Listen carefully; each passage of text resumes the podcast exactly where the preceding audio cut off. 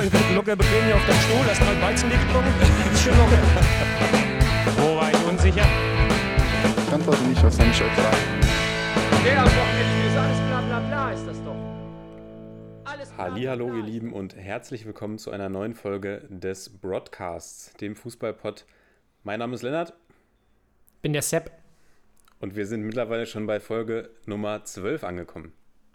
Genau, und nicht nur in der Folge 12, sondern auch im offiziellen Endzeitalter der Erde. Äh, es gibt nämlich einen Internetanbieter, der gerade deutschlandweit ja, erhebliche Probleme hat, sage ich mal, mit der Dienstleistung, ähm, ja, die eigentlich erbracht werden sollte, und zwar, dass man ein ordentliches Internet zustande bekommt. Deswegen nutze ich jetzt hier gerade mobile Daten für die Videoübertragung mit Lennart und äh, hoffe, dass das mein Mobilfunkvertrag aushält. Ich gebe nur so viel äh, Preis vom Anbieter, und zwar war er früher einmal Sp- Hauptsponsor von Manchester United. Mehr möchte ich zu dem Thema aber nicht mehr sagen. Wir gucken mal, wie wir nachher die Folge in den äh, rausbekommen. Wie geht's dir denn, Lennart? Mir geht's wie immer gut, wenn ich dich hier in meinem Bildschirm sehe. Ich habe schon, ich habe schon Angst bekommen, wie wir die Folge heute aufzeichnen. Aber jetzt, jetzt wenn ich da diesen Freddie Mercury, Mercury Lookalike in meinem Bildschirm sehe, da, da stra Ja. strahlt mir das Herz. Ja, es ist November, Leute. Es ist November und da wird natürlich hart der, äh, der, der Schnauzer gerockt. Und ähm, ja, ich möchte vielleicht, um mal, zum, um, um mal von meinem Schnurrbart abzulenken, kurz zum Fußballerischen kommen. Ich wollte nur noch mal sagen, wir beide haben in der Fra im Fragenpot haben wir ja orakelt, so ein bisschen, auch über den Hamburger SV unter anderem. Und äh, heute hat der Kicker schon wieder einen Artikel rausgehauen, wo schon wieder komplett gegen den HSV geschossen wird. Ja, der HSV hat am Wochenende verloren. Und was ich sehr interessant fand, mein Lieber, war, dass es am Wochenende ja das Duell Tottenham gegen äh, City gab. Und ich habe ja äh, gecallt, dass ich noch mit Manchester City rechne. Und du hast Tottenham als Meister ausge also als Meisterkandidaten ausgerufen. Und Tottenham hat tatsächlich, äh, ja, die Jungs aus City nach Hause geschickt. Was sagst du denn zu der ja doch dann im, insgesamt ein bisschen überraschenden Vertragsverlängerung von Pep Guardiola? Du hast, ich glaube, du, du bist ja ein großer Liebhaber von Pep, soweit ich weiß. Also eigentlich bin ich ein großer Liebhaber von Pep. Allerdings ist Pep ja wirklich immer seine Drei-Jahres-Taktik gefahren und hat gesagt, drei Jahre an einem Ort sind genug oder bei einem Club. Warum er dann jetzt nochmal bei Man City verlängert, bleibt mir erstmal aus rationalen Gründen recht schleierhaft. Ich sag mal, Okay. die, kleinste, die kleinste Violine der Welt spielt da sicherlich eine Rolle. Sp- die, spielt da eine kleine, die spielt da eine kleine Sinfonie. Ja, glaube ich auch. Ja, also ich finde es, ja, ich weiß nicht. Es ist halt, es hat für mich so einen kleinen Beigeschmack. Grundsätzlich bin ich ja immer Fan davon, wenn Trainer lange bei ihren Vereinen bleiben. Aber es wirkt halt wirklich so ein bisschen so, als wäre, weil die großen Erfolge sind ja auch noch ausgeblieben.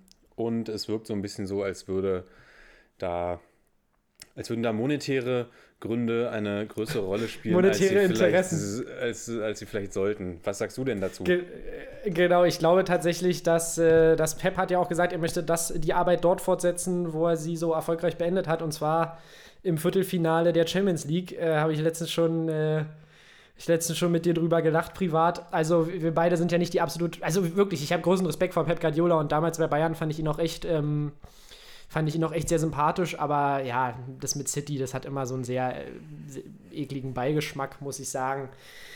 Aber nichtsdestotrotz kann man gespannt bleiben, ob sich da in den nächsten Jahren ähm, noch was Positives äh, entwickelt in Manchester. Also beziehungsweise ob sie Meister ist er ja schon geworden, aber ob das vielleicht nochmal für den ganz großen Wurf in der Champions League reicht.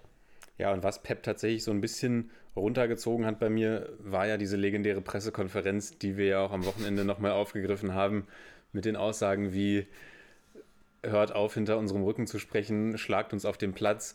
Heute ist ein guter Tag für Fußball. Hätten wir etwas Illegales getan, dann wären wir bestraft worden. Ähm, ja, die Liste könnte man, glaube ich, unzählig weiterführen. Und Die große Weltverschwörung gegen City. das, das hat mir dann doch so ein bisschen, ja, den Rest gegeben damals. Ja, das ist, das ist verrückt. Pep Guardiola kämpft da auch so gegen, gegen das Regime. Äh, nein, nein, das gegen ihn, dass sich gegen ihn verschworen hat. Nee, das, das hat die Pressekonferenz war tatsächlich sehr amüsant. Da haben wir uns beide ja damals schon sehr, ähm, ja, sehr belustigt drüber ausgetauscht. Ich würde sagen, wir, wir kommen mal wieder zum, äh, zum Tagesgeschäft, oder? Wir haben uns ja so lange darauf gefreut. Und Leute, es gab. Genau, es gab das schönste Freitagsspiel seit langem und zwar gar kein Freitagsspiel. es ging gleich am Samstag los. Ja, und tatsächlich mit einer kleinen Überraschung kann man fast schon sagen. Und zwar, dass die Bremer in München ein 1 zu 1 geholt haben. Und äh, ja, ich glaube, jeder hatte so ein bisschen auf der Liste, dass Bremen dort weggeschossen wird. Allerdings hat Bremen mal wieder das Lieblingsergebnis ausgepackt und zwar 1 zu 1. Und ja, man muss tatsächlich sagen, auch mit, mit ganz mit Angriffen, die clever zu Ende gespielt waren. Eggestein in der 45. macht es 1-0. Bayern dann Bayern natürlich mit, mit ähm, ja, Spielvorteilen, aber am Ende hat es da nicht gereicht. Schupo hatte noch eine ganz, ganz große Chance, die er machen muss, nach einer Vorlage von Sané. Und ähm, ja, du kannst ja nochmal deine, deine Gedanken zum Spiel nochmal kundtun und dann mal die Frage beantworten: Sind die Bayern müde? Lag es an der Rotation? Wo siehst du die Gründe äh, im Punktverlust, muss man ja schon sagen? ja, also ich sag mal, man hätte ja wirklich, wenn man sich die letzten Bremer Spiele angeschaut hätte, dann, dann ist man gar nicht verwundert darüber, dass es 1-1 ausgeht. Mm. also. In der Tat. Naja, die Bayern haben natürlich auch eine interessante Startaufstellung in den, in den Ring geschickt mit Martinez auf der 6 und Musiala im Mittelfeld. Nicht auf den Außen, sondern mit Müller quasi auf so einer, so einer Art Doppel-8. Ja. Und ja, was ich sagen muss, ist natürlich, die Bremer haben wenig Nationalspieler abgestellt. Ich glaube, Pavlenka, ich will jetzt nichts Falsches sagen, aber ich glaube, Pavlenka war der Einzige, weil er mit Tschechien in Deutschland gespielt hat. Sonst hat Bremen keine Nationalspieler abgestellt. Und die hatten natürlich zwei Wochen Zeit, sich auf dieses Spiel vorzubereiten und hatten wirklich, wie ich fand, einen, einen klaren Matchplan und haben da immer wieder auch gut, gute Lücken in die Defensive der Bayern gerissen. Einige der Bayern wirken so ein bisschen überspielt, das muss man auch sagen. Also auch immer ja. noch Benjamin Pavard wirkt für mich immer noch so ein bisschen, also seit Saisonbeginn eigentlich konstant überspielt. Der hat ja schon einige Pausen bekommen, aber der ist momentan irgendwie nicht ganz auf der Höhe, so wirkt es so ein bisschen. Und dann verletzt sich Lukas Hernandez ja relativ früh, sprengt damit auch die Aufstellung. Martinez geht dann in die Innenverteidigung und lässt sich dann ganz, ganz billig abkochen von Sargent vor dem 1 zu 0. Das war wirklich ja. nach einem Einwurf. Und ja, dann gibt es aber wirklich Chancen auf beiden Seiten. Die Bayern spielen wesentlich stärker in der zweiten Hälfte. Das Ding muss Chupo natürlich machen, aber Bremen schafft es auch immer wieder für Entlastung zu sorgen, auch in Person von Sargent und oh, da, da war er unser Manu dann plötzlich, und, den wir letztens wieder so gelobt haben. Und da war er dann wieder, genau, und hat er das ist, ja, hat wieder, hat wieder die Dinger rausgefischt aus den Winkeln und ja, für alle, die jetzt sagen, das kann Ter Stegen auch, den lege ich die Highlights vom Barcelona Atletico-Spiel ans Herz. Und Gerne mal reinschauen. Vielleicht erkennt man da einen kleinen Unterschied zwischen dem Torwartspiel von Marc-André Terstegen und Manuel Neuer, was gerade die Ausflüge aus dem Tor angeht. Ja, also definitiv herausragend gehalten, auch gegen Sargent das Ding. Ähm, da dachte ich wirklich jetzt, jetzt Shepherds und dann, weil auch wirklich, worüber wir letztes schon gesprochen haben, er geht einen Schritt raus, geht aber wieder zurück und ich glaube, rechte obere Ecke hält er die Faust hin, holt ihn raus, also aus seiner Perspektive rechte obere Ecke.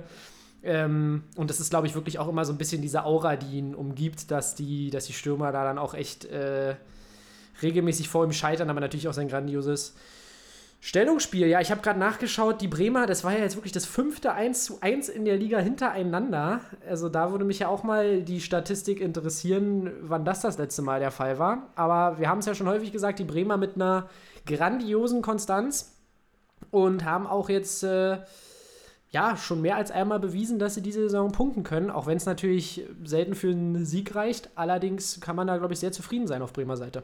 Ja. Das denke ich auch. Und um das Spiel mal abzuschließen, würde ich sagen, das nächste Freitagsspiel ist wieder mit Bremer Beteiligung gegen aufstrebende, gegen bissige Wölfe.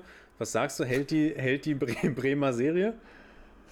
Oh, ganz ein wirklich interessantes Spiel, muss man sagen, weil man bei den Wolfsburgern ja so ein bisschen Gut, nun war dieses Wochenende der Gegner Schalke. da ist natürlich aktuell ist auch nicht so heißen? schwer zu gewinnen. Nein, ich möchte nicht auf den Schalkern rumhaken. Mittlerweile können sie ja echt eigentlich auch nur noch leid tun. Aber wisst ihr was? Ich setze einfach wieder auf Unentschieden. Ganz ehrlich. Ich gehe mit 1-1. das ist jetzt einfach mein, Stand, mein Standardtipp für den Rest der Saison. Oder sagen wir mal doch, ich, ich sage einfach wieder 1-1. Ohne- Also allgemein unentschieden kann ich mir sehr gut vorstellen und äh, ich glaube, Bremen folgt dem Trend. Alright, alright. Hast, Dann- was ist denn dein Tipp, mein Lieber? Ja, ich gehe mit dem Wolfsburger Sieg tatsächlich. Ich glaube, die Wolfsburger, die haben keine, keine Doppelbelastung, keine Dreifachbelastung, haben sich jetzt so ein bisschen in Fahrt gespielt. Wout Weghorst hat auch wieder, weiß wieder, wo das Tor steht. Er hat es wieder gefunden und hat ja jetzt in den letzten fünf Bundesligaspielen, äh, in den letzten vier, äh, in vier der letzten fünf Spielen getroffen. Also er ist wieder, Wout ist wieder on fire, wenn wir mal seinen verschossenen Elfmeter außen vor lassen. Und Passiert. Ich, denke, die, ich denke, die Wolfsburger werden das machen, aber gegenüber die Wolfsburger würde ich sagen, sprechen wir zu einem späteren Zeitpunkt nochmal. Gerne, Und gerne. Lass uns zu einem Team kommen oder zu zwei Teams, die auch sich mit 1 zu 1 getrennt haben. Wir müssen wirklich nochmal die 1 zu 1 äh, Partien in dieser Saison zähl zählen. Das hatte ich eigentlich schon vor, das werden wir mal noch nachholen. Also, wir haben die Gladbacher gesehen gegen die Augsburger und die Augsburger holen am Ende durch, ähm, ja, durch mal wieder einen guten Caligiuri, durch ein bisschen Glück, äh, das wieder ein Unentschieden. Auf der Augsburger Seite habe ich mich sehr gefreut über das Comeback von Finn Bogerson und Niederlechner. Äh, die Kickbase-Mitspieler aus unserer Liga wissen, beide haben schon bei mir unter Vertrag gestanden, beide haben nicht so super geliefert. Da haben mir natürlich ein bisschen äh, die Knie geschlottert, dass die jetzt, äh, jetzt am vergangenen Wochenende die Gladbacher kaputt spielen. Ja, letztendlich muss man sagen, die, die Augsburger tatsächlich auch damit ein bisschen Glück, dass das Ding da noch reingeht, zumal ja auch die Gladbacher zuvor durch Breel Embolo, äh, der ja gespielt hat durch die Corona-Infektion von Player, ja, hatten sie die riesengroße Chance auf den Sieg und äh, also die, die Gladbacher und da hätten sie es eigentlich schon, schon sicher machen, machen müssen. Also den kann Embolo schon machen. Mit ein bisschen Pech geht das Ding an Pfosten, aber ja, letztendlich orientieren sich die Augsburger langsam in die Richtung, wo wir sie so ein bisschen erwartet haben, zumindest ich. Aber ich habe sie ja noch weiter unten gesehen. Ich will sie jetzt, äh, mein Call muss ich natürlich noch ein bisschen mehr bestätigen. Deine Gedanken zum Spiel? Ja, du hast ja schon wirklich sehr vieles gesagt. Ich schließe noch mal kurz an Kickbase an, habe mich natürlich auch wieder gefreut, dass Alassane Player ausfällt. Diesmal durch Covid-19-Infektion. Er ist ja schon zweimal vorher ausgefallen durch Geburt der Tochter und Rückenschmerzen. Wir wünschen, wir, wünschen, wir wünschen ihm an dieser Stelle aber natürlich gute Besserung und hoffen, dass er das Ganze gut übersteht. Ja, auf jeden Fall. Also Ja. nicht, ich lache auch nicht über das Coronavirus, sondern eher über deine ganzen Nachrichten, die ich schon zu Player bekommen habe in dieser Saison. Aber bitte mach weiter. Ich möchte jetzt nicht, äh, müssen wir jetzt nicht ausufern. Ja, und so ein bisschen symptomatisch für die Gladbacher diese Saison ist ja wirklich, dass sie ihre Spiele nicht über die Zeit bringen. Also Ja. wirklich späte Gegentore sind momentan wirklich so ein bisschen die Achillesferse der Gladbacher. Wir erinnern uns auch gerade an die Champions League-Spiele. Und gerade Brele Embolo, da war ja nicht nur dieses, nicht nur der Pfostenschuss, sondern da war ja auch nochmal eine Situation, in der er vor, vor Gikiewicz auftaucht, der hält das Ding dann und dann steht er da aber auch halb rechts irgendwie am Fünfer und das Tor ist eigentlich leer und er schießt ihn daneben. Also Embolo war so ein bisschen, hat so ein bisschen mit seiner Chancenverwertung, glaube ich, mussten die Gladbacher hadern. Zumal die Augsburger ja auch durch eine gelb-rote Karte dezimiert waren, das muss man auch mal Ja. sagen. Die sind seit der 66. Spielminute nur noch zu zehnt unterwegs gewesen. Und da muss man ihnen aber wirklich, und auch wenn sie jetzt natürlich sich ein bisschen nach unten in der Tabelle orientieren nach diesem exzellenten Saisonstart, muss man ihnen wirklich zugutehalten, dass sie sich nie aufgeben. Und Ja, sie haben wirklich mit Daniel Caligiuri einen Spieler in der Mannschaft, der echt jedes Team so in diesem Bundesliga-Mittelfeldbereich besser macht und der immer für, für ein spätes und ein wichtiges Tor gut ist. Und der, Charakter. der gibt den Augsburgern auf jeden Fall, finde ich, nochmal eine andere Qualität. Und das ist einer der Gründe, warum sie auf Platz 10 stehen mit 11 Punkten und schon sieben Punkte vor den Bielefeldern auf dem Relegationsrang sind. Also das ist, finde ich, schon eine sehr positive Entwicklung bei den Augsburgern. Ja, da kann man auf jeden Fall, du hast schon recht, wenn man nach unten guckt, sind die natürlich noch weit weg äh, von einem Abstiegsplatz, wo ich sie ja hin platziert habe. Bloß ich meine, nach diesem sehr guten Saisonstart ähm, haben sie jetzt den ein oder andere, haben sie jetzt ein, den ein oder anderen Punkt ähm, natürlich nicht mitgenommen, aber das muss natürlich auch nicht der Anspruch sein, von Augsburg jedes Spiel zu gewinnen und ein Unentschieden in Gladbach in Unterzahl ist auf jeden Fall mehr als solide würde ich bei für Union auch jedes Mal mitnehmen. Und wie du schon sagst, Caligiuri, ich fand, man hat richtig in seinem letzten Schuss die ganze Wut auch gesehen. Dann hat er das Ding nochmal, äh, Sommer war noch dran, aber da war dann nicht mehr viel zu machen. Ich weiß gar nicht, war der abgefälscht oder irre ich mich da gerade? Genau, der war noch Ja, abgefälscht. Das, das war ja ein totales Slapstick-Gegentor eigentlich, Ja, wenn ein man bisschen Ping-Pong. man sich anschaut, was da vorher passiert ist bei den Gladbachern in der Defensive, die sich da irgendwie nicht einig werden, das Ding dann ganz schlecht auf den Fuß von Caligiuri klären und dann fälscht Wendt, glaube ich, noch ab und somit wird er unhaltbar für Jan Sommer. Ja, aber sorry, ich habe dich unterbrochen. Nee, nee, alles gut, äh, vollkommen in Ordnung. Du hast da ja nochmal, äh, ihr müsst wissen, es gibt dieses Wochenende bei mir einige blinde Flecken, da wie gesagt der Internetanbieter ja, auch schon nicht erst seit heute äh, bei mir sich dachte, ab und zu fällt mal der Router aus. Ähm, aber äh, ja, trotzdem, ähm, trotzdem einfach nochmal zusammenfassen, die Augsburger können trotzdem äh, erstmal noch super zufrieden sein und wenn man sich anguckt, wie die anderen Mannschaften im Tabellenkeller spielen, ja, brauchen sie sich erstmal keine Sorgen machen und die ein oder andere Mannschaft da unten würde sich sicherlich einen Daniel Caligiuri aktuell wünschen. Sonst noch Ja, die- Anmerkungen oder ja? Die eine oder Ja. andere Mannschaft hatte ja auch relativ lange einen Daniel Genau. Caligiuri im Team. Das sollte ja eine Ans Anspielung daraus sein, dass es da vielleicht schon mal Mannschaften gab, die einen Daniel Caligiuri hatten. okay, okay. Und ähm, genau. Kommen wir weiter zu einem sehr, ja, mal wieder zu einem Unentschieden. Diese Torhymnen, ich habe ja schon am Wochenende zu dir gesagt, ich bin sehr froh, dass Union keine Torhymne hat. Äh, denn jetzt im leeren Stadion gehen die mir langsam ein bisschen auf den Keks. Besonders die, die du gerade angepfiffen hast. Ne, genau. Und zwar reden wir über Hoffenheim gegen Stuttgart. 3 zu 3 ging es aus. Ein sehr unterhaltsames Spiel, muss man tatsächlich sagen. Und ähm, ja, Hoffenheim einfach unfassbar geplagt durch die äh, Corona-Pandemie und hatten dieses Wochenende aber Glück, dass äh, Kramaric zurückgekommen ist. Und es war wirklich ein Spiel, was wirklich interessant war, weil es verschiedene Phasen hatte. Phasen, in denen die Stuttgarter überlegen waren, dann wieder Phasen, wo sich die Hoffenheimer zurückgekämpft haben. Und dann gab es das Grand Finale ähm, durch Marc Oliver Kempf, der im Stil eines Spitzenstürmers das Ding noch reinmacht. Ähm, was mich sehr gefreut hat, Gonzales auch wieder getroffen. Da merkt man auch, dass er richtig Bock hat. Und jetzt leider, leider angeschlagen. Und das zieht sich so ein bisschen als roter Phasen, Faden durch dein Kickbase-Team, aber ähm, vielleicht lassen wir das mal außen vor. Denn Kramaric hat ja auch für dich getroffen und der Typ ist einfach, wie wir schon so oft gesagt haben, ein absolut geiler Kicker und da fragt man sich immer, dass der noch nicht zu einem noch größeren Club als Hoffenheim gewechselt ist, wundert mich dann doch immer wieder. Ja, die Aufmerksamen unter euch werden jetzt sicher kurz hellhörig geworden sein und sich fragen, wie Kramaric ist wieder bei Lennart im Team. Ich hatte ja hier einmal gestanden, dass ich ihn nach seiner Covid-Infektion verkauft habe und ich habe dann aber natürlich alles daran gesetzt und konnte ihm ein, ein sehr gutes neues Vertragsangebot vorlegen und habe ihn wieder zurück in mein Team geholt. Das heißt, die Torhymne Endlich. läuft jetzt, die Torhymne läuft jetzt wieder bei mir in voller Lautstärke in meinem, in meiner Wohnung, wenn Kramaric trifft. Ja, das andere hast du schon angesprochen. Gonzales spielt eine extrem gute erste halbe Stunde und verletzt sich dann leider für ihn. pers- Ja. Also für mich ist es natürlich sehr schade, aber lassen wir mich mal außen vor. Für ihn ist es vor allem sehr, sehr schade. Er hat jetzt in den letzten fünf Pflichtspielen getroffen, also in den letzten drei Bundesligaspielen. Und in der Länderspielpause hat er ja auch in beiden Spielen für die Argentinier getroffen. Also der Mann war richtig on fire Ja. und fällt jetzt äh, ein paar Wochen aus. Zwei bis drei waren prognostiziert. Ich bin mal gespannt, wie lange es dann letzten Endes wird. Für ihn kam ja Kalajdzic rein, der eine kleine Wunderheilung. Ja, ich war auch völlig überrascht. Ich dachte so, hä, war der nicht gerade noch verletzt? Plötzlich, Kalajdzic kommt rein. Der kann, der kann, der Junge.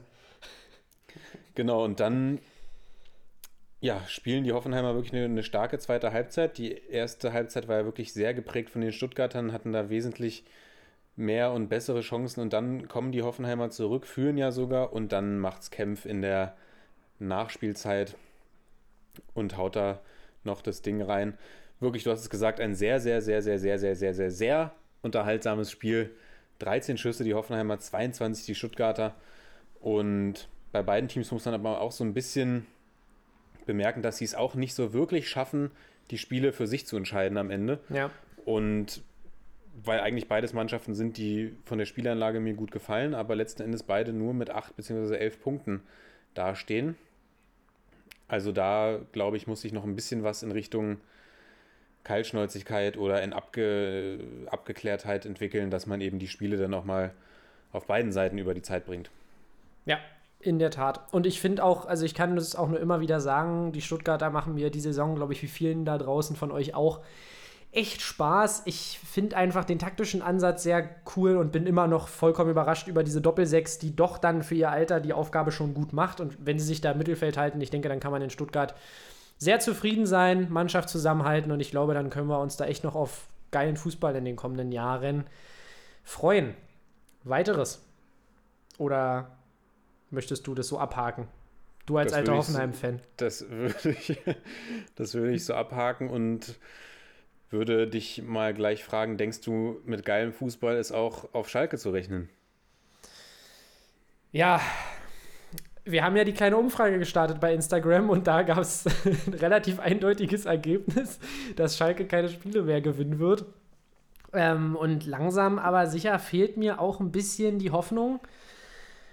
Denn man muss wirklich sagen, was da in Schalke abgeht, ist wirklich, wirklich ganz, ganz, ganz hart. Jetzt wurde am Wochenende wieder verloren gegen das Wolfsrudel zu Hause 0 zu 2. Und am Anfang hat äh, Baum ja, einen, anderen taktischen Ansatz äh, gewählt, mit einem Mascarell im Zentrum, hinten einer Dreierkette. Kabak hat nicht gespielt und man, ja, man hört jetzt so ein bisschen aus dem Umfeld, dass, dass die Schalker in der ersten Halbzeit ein bisschen überfordert waren mit dem System. Ja, in der zweiten Halbzeit haben sie sich da ein bisschen gesteigert, allerdings hat es am Ende wieder nicht für einen Treffer gereicht und erst recht nicht für Punkte und auch sowieso überhaupt nicht für einen Sieg. Und wenn man jetzt noch aus dem Vereinsumfeld hört, dass so Leute wie Suat Serdar den Verein noch aus wirtschaftlichen Gründen verlassen sollen, dann weiß ich ehrlich gesagt nicht, mit wem Schalke irgendwie den Klassenerhalt schaffen will. Ich will sie jetzt nicht gleich komplett totreden. Ich habe ja immer diese Tendenz, dann gleich zu übertreiben. Aber es sieht derzeit sehr, sehr düster aus. Und auch Marc Uths Reaktion nach dem Spiel, der meinte, er würde am liebsten in die Kabine gehen und weinen. Die, ja, glaube ich, damit spricht er vielen Schalkern aus der Seele. Und mir tut es mittlerweile auch äh, im Herzen leid, weil da, ja, auch wie Marc Uth sagt, der Trainer ist bei uns die ärmste Sau oder sowas, hat er gesagt, glaube ich. Also ich glaube, da stimmt aktuell vieles nicht. Und wenn es da nicht bald mal ein Erfolgserlebnis gibt, dann sehe ich die Schalker für den Rest der Saison da unten drin, muss ich ganz ehrlich sagen. Und dann kommt es auf die anderen Vereine an, wie schlecht die anderen spielen, um ehrlich zu sein. Also, ja. Mein Ja, Fazit. du, wir- du, wirkst, du wirkst auch so ein bisschen sprachlos, ein bisschen. Ja, sprachlos, was soll man dazu noch sagen? Ich meine, jede Woche, ich kann jetzt, wie schon die letzten Wochen sagen, es sieht düster aus, aber es fehlen einem auch irgendwie so ein bisschen die Hoffnungsschimmer und auch Ansätze, wo man jetzt sagt, ja, da habe ich jetzt ein gutes Spiel von den Schalkern gesehen. Also, wirklich, tut mir leid. Ja, ich glaube, Schalke ist momentan wirklich für jeden ein sehr, sehr gern gesehener Gegner. Also die erste Halbzeit war ja wirklich extrem desolat, hat da gewirkt wie ein Spiel auf ein Tor und so ein bisschen auch, als würden die Wolfsburger da einmal berühren spielen mit Gegner. Gerade wenn ich mir das zweite Tor von, von Schlager angucke, wirklich sehr schön kombiniert. Und ja, das taktische Experiment von Mr. Lasst mich mal machen. Ich weiß, was ich tue, Manuel Baum, ist dann Ja, natürlich ja. auch nach hinten losgegangen. In der zweiten Halbzeit waren die Schalker ein bisschen stärker. Man muss natürlich sagen, das Spiel muss eigentlich nach der ersten Halbzeit auch schon entschieden sein. Ja, das stimmt, der hat noch viel mehr Chancen. Die ist wahr. Wolfsburger hatten wirklich extrem viele Chancen und man muss sagen, der einzige Schalker, bei dem man das Gefühl hatte, der stemmt sich dagegen und der strahlt noch so ein bisschen Erstligatauglichkeit im Moment aus, ist Frederik Rönno, der da wirklich echt viele Bälle auch gut gehalten hat. Die Wolfsburger sind ihm zum Teil beim Ab- Abschluss auch entgegengekommen, aber der hat wirklich sehr, sehr stark pariert. Ja. Und ich hatte auch das Gefühl, jedes Mal, wenn die Schalker nach vorne kommen, also wir sprechen jetzt über die zweite Halbzeit, weil in der ersten Halbzeit ist das ja nicht wirklich passiert. Ja. dann, dann haben sie viel zu hektisch abgeschlossen. Also mir, ich habe da eine Szene von Paciencia jetzt noch vor dem inneren Auge. Da kommt eine Flanke rein und der nimmt die wunderbar runter, lässt damit einen Wolfsburger Verteidiger stehen und hat dann eigentlich Zeit und drischt aber sofort drauf und dann ist, es, Ja, ja. ist der Ball viel Ja, zu ich unplatziert und Castells hält den Ball. Also War da das nicht auch der erste Torschuss oder irgendwie so? ich, glaube, das kann meine auch sein, dass es der erste Torschuss war, ja. Also bei den Schalkern, ja, da fehlt es momentan wirklich an allen Ecken und Enden und ich frage mich da auch, wie sie das jetzt irgendwie auf die, auf die Reihe bekommen wollen. Michael Reschke soll ja jetzt auch vor dem Ausstehen, ich weiß nicht, ob du es schon gelesen hast. Ja, ja. Also, Ja, da muss ich auch, ja, darf ich da kurz einhacken? immer. ich muss klar. sagen, Reschke, das, man weiß halt wirklich nicht, was da im Hintergrund abläuft bei Schalke. Wie gesagt, ich hatte jetzt auch gehört, äh, dass schon wieder darüber gemunkelt wird, dass Spiele abgegeben werden.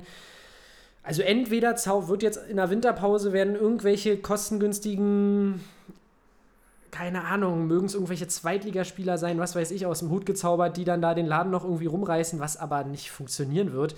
Da, da frage ich mich dann wirklich, was, was Reschke, der ja wirklich immer als großer Kaderplaner galt, da zusammengeschustert hat. Denn es sind ja auch Führungsspieler gegangen, äh, ja, das, und es kam in meinen Augen kein adäquater Ersatz. Und die nächsten Spiele sind Gladbach und Leverkusen. Und äh, da machen wir vielleicht mal gleich weiter. Da sehe ich für die Schalker jetzt auch nicht viel Licht, oder Land oder wie auch immer man es formulieren möchte.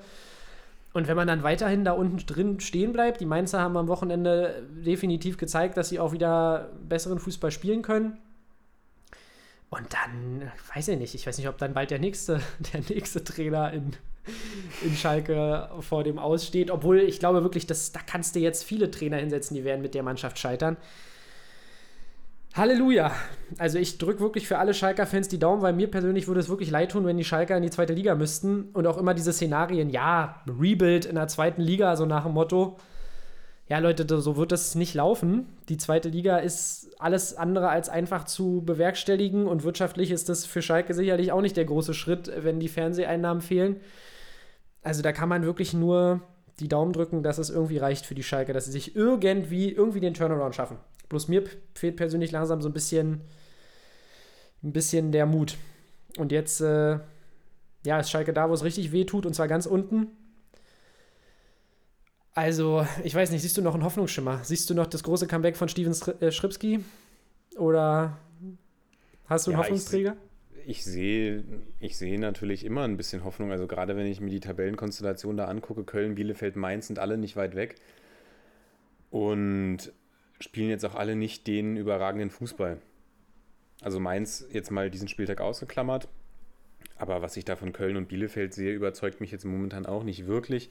Das heißt, ich sehe jetzt zwar nicht, nicht eine großartige Hoffnung, dass die Schalker jetzt komplett anfangen, anfangen durchzuziehen, aber solange die anderen da unten auch festhängen, gibt es da, gibt's da immer, noch, immer noch Hoffnung für die Schalker, muss man natürlich sagen. Und die brauchen halt irgendwie diesen, diesen Aufwachmoment, irgendwie dieses, dieses Spiel, was sie vielleicht mal rumreißt. Und ja, aber das ist eben das, was, was die Mainzer beispielsweise auch in den Spielen, in denen sie nicht gewonnen haben, gezeigt haben, dass da irgendwie trotzdem dieser Wille ist und auch man trotzdem versucht, sich dagegen zu stemmen. Und bei den Schalkern wirkt das manchmal wirklich sehr, sehr hilflos. Und da müssen sie irgendwie rauskommen. Und das wird wirklich sehr, sehr spannend sein zu beobachten. Ja, da gebe ich dir vollkommen recht. Und äh, du hast, ich meinte ja auch schon, wenn, wenn die anderen, wenn die anderen möglicherweise schlecht genug sind, dann äh, muss man jetzt Schalke nicht abschreiben. Aber ich meine auch wirklich aus der spielerischen Komponente. Ich finde aber auch richtig, dass Baum dann vielleicht versucht, einen anderen Ansatz zu finden. Ist auch einfach eine richtig, richtig beschissene Situation. Er hat auch nicht so einen riesen Spielerpool, wo man sagt, dass, dass, äh, dass er da jetzt noch so viele Top-Alternativen hat. Andererseits haben wir auch schon öfters darüber gesprochen, dass, dass die Mannschaft jetzt nicht so super schlecht ist, dass es ja gerechtfertigt, dass man da unten permanent drin hängen muss. Also, dass Schalke jetzt vielleicht nicht mehr, wie du schon sagst, nochmal durchzieht und ins Tabellenmittelfeld rutscht. Äh, Ja, ich, äh, du merkst, ich weiß gar nicht, ich bin da ein bisschen sprachlos. Ehrlich gesagt, ich, mir fehlt da wirklich ein bisschen die Perspektive aktuell, wer, wer die Schalker da rausziehen soll. Aber ihr könnt ja vielleicht mal sagen, ob, ob ihr da Leute auf dem Zettel habt, wie ihr die Situation seht. Ja. Wir können ja hier eine Schweigeminute reincutten. Zur, zur, Not, zur Not Naldo nochmal reaktivieren und Naldo aufstellen. Den, den Standardtrainer. Ja. Na gut, wollen wir vielleicht mal weitergehen, sonst endet es hier noch wirklich. Ich, ich, hab, ich glaube, ich, hab die, ich sehe die Schalker schon in der zweiten Liga, wenn wir jetzt so weiter, äh, Sonst, weitermachen. ma, sonst macht Basti noch hier den Marc Uth gleich, ja. Genau, ich will nur noch, ich will nur noch unter die Dusche und weinen. Gut. Ja, Nächstes nach Wein, Spiel. zumute, nach Wein zumute dürfte langsam aber sicher auch den Bielefeldern sein. So, schöne, schöne gelungene Überleitung, würde ich sagen. Und ja, Ja, dann denn- lass uns ja. über, dieses, über diesen Leckerbissen sprechen, den wir da am Wochenende hatten. Ja, das war tatsächlich äh, von, von Bielefeld sowieso ein grandioses Spiel, besonders das Tor äh, von Bielefeld. Am Ende ging es 2 zu 1 verloren gegen die Leverkusener. Und äh, die Bielefelder hatten, glaube ich, keinen Torschuss, bis äh, Lukas Radetzky sich dachte, naja, Jungs, da kann ich euch gerne ein bisschen unter die Arme greifen. Und macht wahrscheinlich, ja, das, das, das Slapstick-Eigentor des Jahres. Also so in den letzten Jahren war das auf jeden Fall eins der Highlights, muss ich sagen, was so Eigentore angeht. Ja, ich glaube, ihm, ihm springt das Ding kurz über den linken Fuß, bevor er mit rechts raushauen will. Und ja, das hat dann gereicht, dass der Ball wirklich ins Tor kullert. Also sehr, sehr amüsant, wer es noch nicht gesehen hat. Ich denke aber, die meisten von euch werden es sicherlich schon gesehen haben. Gerne nochmal nachholen. Und äh, ja, von den Bielefeldern muss man sagen, die Klatsche gegen Union hat gesessen. Nun ist Leverkusen aktuell eine gute Mannschaft, aber man hat sich jetzt dann doch ein bisschen mehr erhofft von den Bielefeldern, dass sie vielleicht eine Antwort zeigen. Aber da ging bei diesem Spiel tatsächlich recht wenig. Strittige Szene haben wir noch, muss ich tatsächlich mal wieder anmerken, äh, im Strafraum, wo sie, wenn sie, wenn da manch anderer Schiri hätte da gerne einen Elfmeter gepfiffen für Bielefeld. Es war, glaube ich, Sinkgraven an. Hilf mir kurz. An wen das war, weiß ich nicht. Bei Sinkgraven habe ich schon abgeschaltet. Bei Sinkgraven hast du schon, da war, da ist dein, fing schon, äh, fing, fing schon der Kopf an zu glühen. Nee, genau, da ähm, kann man auf jeden Fall Elfmeter pfeifen. Da gibt es nachher auch noch eine andere Situation bei Hertha gegen, gegen Dortmund, wo wir auch noch mal kurz drüber reden wollen. Ja, wo man einfach in meinen Augen Elfmeter pfeifen muss. Ich weiß ja nicht, wie du das siehst. Also ich finde, er trifft ihn da klar am Bein und da, ja, also habe ich in dieser Saison schon des Öfteren den Elfmeterpfiff gehört oder beziehungsweise ja, erwartet. Deine Sicht Ja. auf die Situation? Es war auf jeden Fall ein Foul, darüber lässt sich nicht streiten. Man muss halt diskutieren, ob das innerhalb oder außerhalb des Strafraums war. Und wenn es halt minimal außerhalb war, dann ist es richtig, dass der Schiedsrichter da nicht eingegriffen hat, der VAR. Aber ein Foul war es auf jeden Fall. Und für die Bielefelder natürlich eine sehr, sehr ärgerliche Situation, die sich wirklich komplett in der Abwärtsspirale befinden. Jetzt geht es am nächsten Wochenende gegen Leipzig. Weiß nicht, ob man sich da so viel ausrechnen kann. Also den Bielefeldern stehen auch harte Wochen bevor und ich glaube, die bilden da so ein kleines Duo, das hoffnungslose Duo mit den Schalkern zusammen. Ja, interessant war ja auch die, die ähm, Personalentscheidung in der Spitze. Schick ist wieder zurückgekehrt, wurde dann auch noch eingewechselt, aber ist natürlich mit Alario, hat da jetzt jemanden vor der Nase, der natürlich in den letzten Wochen extremst gut performt hat. Und äh, wen siehst du da langfristig wieder auf der Stürmerposition? Langfristig sehe ich da natürlich Patrick Schick, das ist ganz klar. Ich habe ihn nicht umsonst Ja. in mein Kickbase-Team geholt. Sag mal, wie viele Stürmer hast du denn in deinem Kickbase-Team? Fragen sich jetzt viele, glaube ich. Ja, ich glaube, das ist wirklich eine Frage. Ja, ich, also mein Sturm ist eigentlich, eigentlich sehr gut aufgestellt. Leider habe ich das Problem, dass da gefühlt jede Woche mindestens zwei Leute krankheitsbedingt ausfallen. Von daher kommt der noch nicht so ganz in seiner vollen, in seiner vollen Schönheit zum Tragen. Ja, also du kannst natürlich Alario momentan nicht rausnehmen. Der, der hat in den letzten drei Spielen dieses Spiel rausgenommen, jeweils einen Doppelpack erzielt, hat gefühlt alles reingemacht, was ihm so auf den Fuß gefallen ist. Und du kannst ihn nicht rausnehmen. Ich denke allerdings, dass wenn er mal eine schwächere Phase hat, wird Schick wieder übernehmen, auch in, Ja. den, in der Bundesliga. Und äh, ja, Schick für mich einfach der Spieler, der eine höhere Qualität hat als Lukas Alario tatsächlich.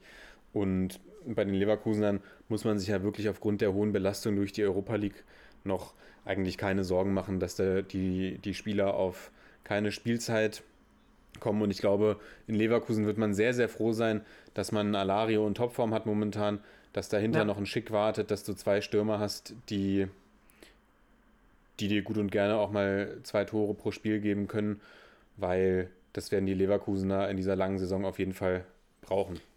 Auf jeden Fall. Und ich kann nur sagen, ich bin ein großer Fan, ihr wisst es von Peter Bosch sowieso, aber auch von dem, was er da aufgebaut hat. Ähm, natürlich jetzt Bielefeld sollte es sowieso zu schlagen gelten für Leverkusen.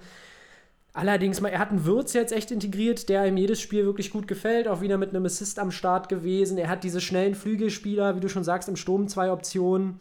In der Abwehr wird auch immer mal wieder kräftig rumgewechselt. Also er ist kräftig rumgewechselt, aber hat auf jeden Fall damit Tapso, Bar und Tar auch immer wieder äh, Spieler, die gute Spiele absolvieren. Also mir gefällt wirklich seine Art und Weise, da den, den Verein zu managen. Und jetzt ist man aktuell tatsächlich nur ein Punkt hinter Bayern.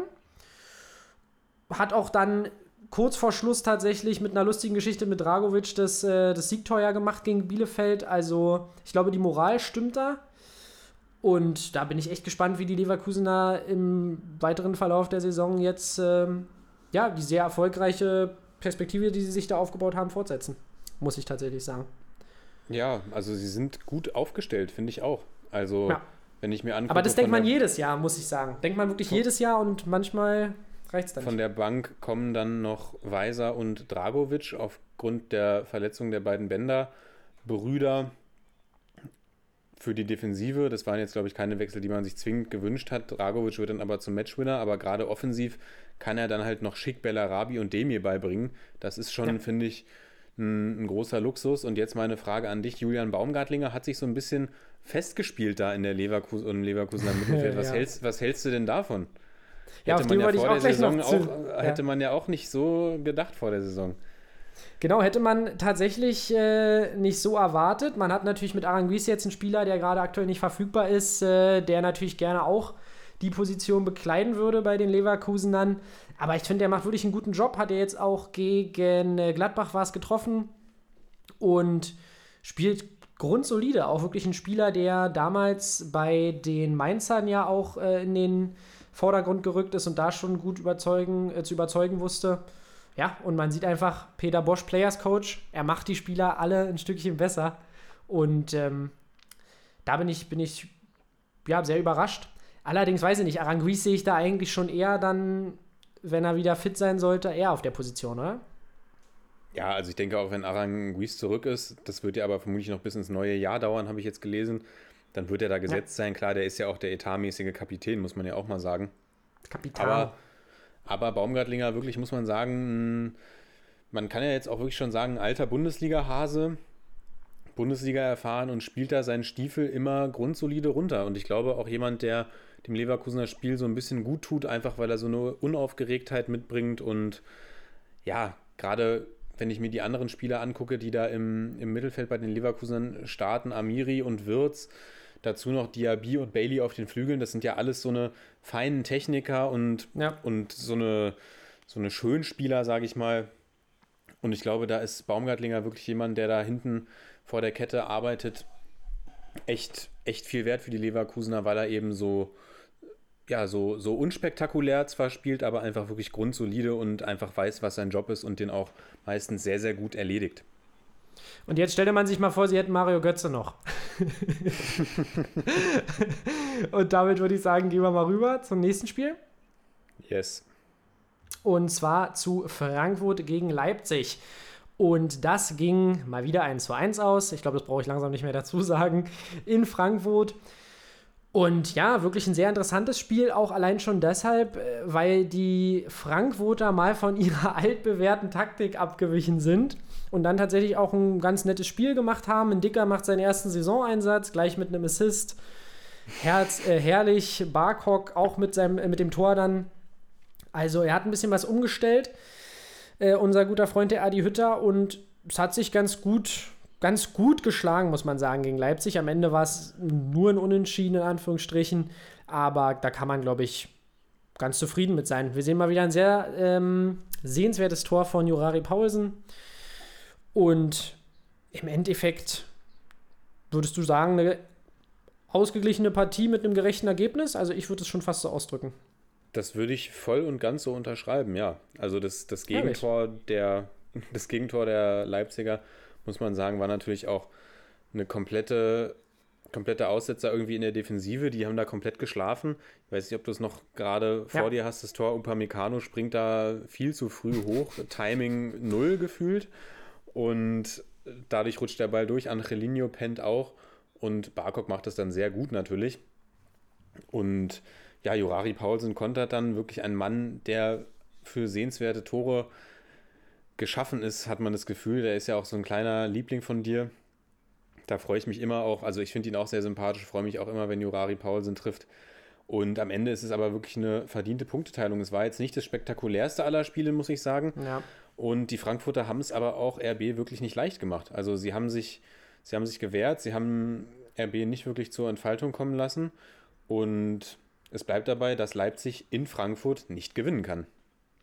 Ja, und die interessante Frage, die sich mir auch so ein bisschen stellt, ist, wenn es jetzt, äh, wenn Hütter an der Formation ja, festhalten sollte, ist für mich so ein bisschen die Frage, Bas Dost, ob der sich damit zurechtfindet, dann hinter André Silva äh, eingewechselt zu werden. Wir haben ja auch schon Spiele gesehen von den Frankfurtern die Saison, wo Kamada, Dost und Silva alle zusammen harmoniert haben.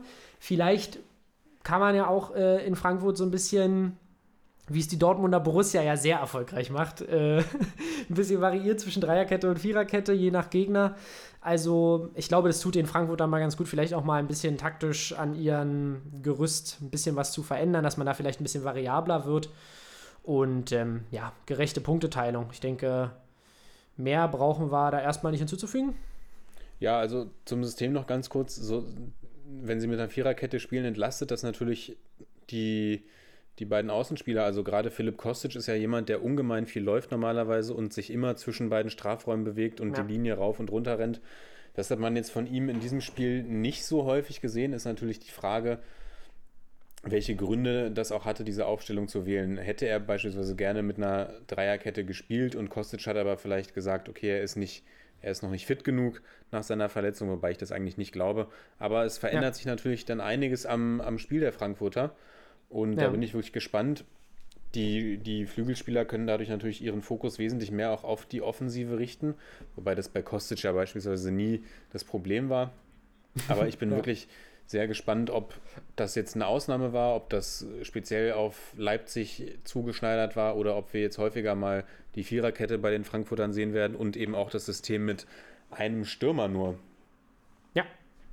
Da gebe ich dir vollkommen recht, wie gesagt. Deswegen fand ich auch, du hast schon recht, spielerisch war es jetzt nicht das großartigste Spiel, aber ich war tatsächlich ein bisschen überrascht über die Aufstellung und äh, fand es dadurch dann doch recht unterhaltsam, ähm, mir mal anzuschauen, wie das denn jetzt äh, taktisch läuft bei den Frankfurtern. Aber natürlich logisch, wie du sagst, dass die, dass die Außen dadurch ein bisschen nach hinten entlastet werden. Ich muss es nochmal sagen, die klassischen Schienenspieler, die wir hier schon so oft rausgeholt haben bei Frankfurt. Ähm, genau, dann kommen wir doch zum äh, Highlight-Spiel. Jo, Machst du die Einleitung oder soll ich es mal das- wieder gekonnt zusammenfassen? das Samstagabendspiel, ich kann gerne die Einleitung machen. Ja, bitte. Der Golden, der Golden Boy Erling ist einmal durchs Olympiastadion gefegt, würde ich sagen. Ja, Hertha verliert 2 zu 5 gegen Borussia Dortmund. Im Großen und Ganzen eine absolut verdiente Niederlage auch für die Herthaner, beziehungsweise verdien, verdienter Sieg für die, für die Dortmunder. ja, Es geht mit, es geht mit 1-0 in die Pause durch ein sehr, sehr schönes Tor von Kunja. Und man hatte auch so das Gefühl, ja, das Hertha ist ja, finde ich, auch immer so ein Gegner gegen, gegen die Top-Mannschaften. Ist Hertha immer sehr, unang sehr, sehr unangenehmer Gegner. Und da Ja. habe ich gedacht, Mensch, das könnte ja heute hier mal wieder der Fall sein. Und dann kommt Dortmund aber, ja, wie, wie der Wirbelwind aus der Pause, schlägt innerhalb von fünf Minuten zu, 2-1 und ja, dann ist Haaland komplett in Form, wird er auch in, dann von der Hertha-Defensive eingeladen zum Tore schießen, das muss man auch mal sagen. Ja. Und unterstreicht dann natürlich, warum er, warum er der diesjährige Golden Boy ist, warum er das, der vielversprechendste Stürmer in Europa ist, würde ich sagen. Also eine Weltklasse-Leistung mal wieder von ihm. Natürlich hat die Hertha-Defensive irgendwann Auflösungserscheinungen gezeigt. Also das war dann auch wirklich sehr, sehr einfach, da Tore zu erzielen. Hertha Schöner Assist von Plattenhardt auf jeden Fall auch beim 3-1. Hertha kommt da noch mal kurz ran durch den Elfmeter von Matthäus Kunja. Da willst du ja vielleicht noch mal kurz was zu sagen. Aber im Großen und Ganzen gibt es da nichts zu rütteln an diesem Sieg der Dortmunder. Und damit würde ich dir mal das, das Feld überlassen und du darfst dich zum Elfmeter äußern und du darfst vor allem dich zu dem weiteren historischen Moment äußern, den wir dann noch gegen Ende des Spiels erlebt haben. Genau, und zwar einmal zum Elfmeter. Da hatten wir ja schon gerade gesprochen ähm, bei der Thematik mit dem Foul von Sinkgraven. Dass man eben sagen muss, wenn ich dann den Elfmeter sehe, der für Hertha gepfiffen wird, wo Guendouzi ja, die Erdanziehungskraft dann doch ziemlich stark zu spüren bekommen hat. Ja, da frage ich mich dann wirklich, was mit dem Videobeweis los war am Wochenende. Also meinetwegen, ich muss tatsächlich fast sagen, meinetwegen sollen sie das Ding von Sinkgraven durchgehen lassen. Aber das Guendouzi, ich weiß nicht, was die da gepfiffen haben. Also da muss ich wirklich mal sagen, habe ich überhaupt nicht verstanden. Da dachte ich auch wirklich, ja, ja, wird zurückgenommen, wird zurückgenommen. Nein. Äh, Matthäus Kunja darf antreten und äh, macht den natürlich auch geil rein. Ich muss sagen, Matthäus Kunja sowieso ein swaggy, swaggy Spieler, den feiere ich. Ja, und wo wir bei Stürmern sind, kommen wir doch mal zum, zum Elefanten im Raum neben Haaland und zwar das Debüt von Mukoko mit 16 Jahren und einem Tag. ja, ihr könnt ja mal raten, wer schön overpaid hat bei Kickbase, wer komplett auf den Hype-Train äh, aufgestiegen ist. ähm, ich habe mir natürlich Mukoko verpflichtet, einfach weil ja, ich beim diesjährigen Kickbase-Spiel sowieso die Konkurrenz ein bisschen stark einschätze. Und dann dachte ich mir, komm, machst du dir mal den Gag und stellst immer Mokoko rein, weil ich glaube, dass er schon den, die ein oder. Wie bitte? Eigentlich, eigentlich hätten wir jetzt den Witz machen müssen, dass ich auch noch Mokoko im Sturm habe. Also, ähm, genau, ja, stimmt. Dann könntest du mit fünf oder sechs Stürmern bald spielen. Nee, genau, und auf jeden Fall für ihn ein großartiger Moment. Ich glaube jetzt auch ehrlich gesagt nicht, dass Mukoko die Bundesliga kaputt schießt und man muss ihm auch wirklich Zeit geben. Man sollte es nicht komplett overhypen. Aber ähm, freue mich einfach für ihn, dass er den Einsatz noch bekommen hat.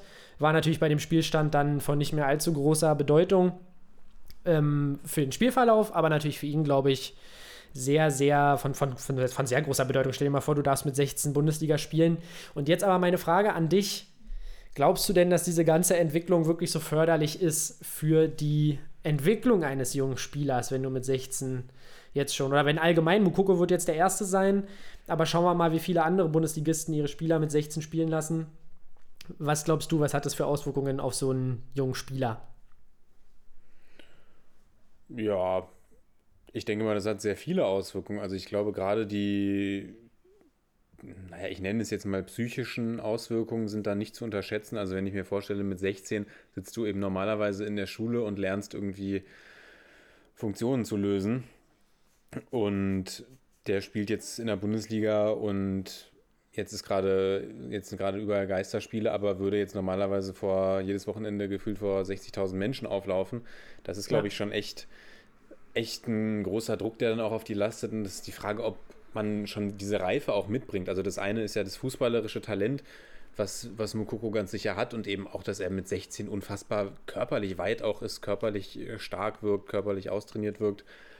Aber ob du eben schon von, von deiner mentalen Reife so weit bist, dass du das auch, auch verkraften kannst irgendwie, weil es ist ja wirklich eine komplett andere Welt. Du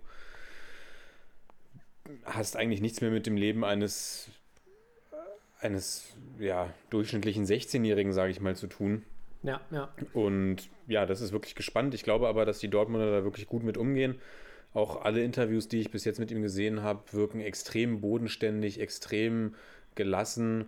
Und die Dortmunder sind ja wirklich bekannt für ihre starke Jugendarbeit.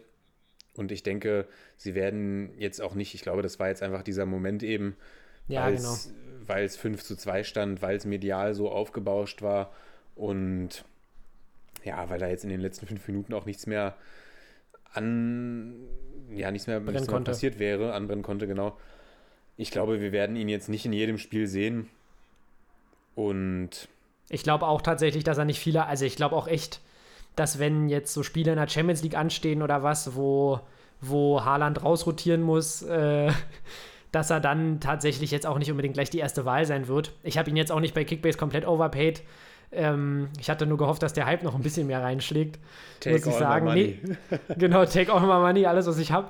Ähm, nein, aber tatsächlich wie, wie, du schon sagst, ich glaube, das war jetzt der Moment für ihn, man muss abwarten und ich fand auch deine Einschätzung sehr gut. Ich glaube, dass da ein enormer Druck auch, auch auf einem lasten kann.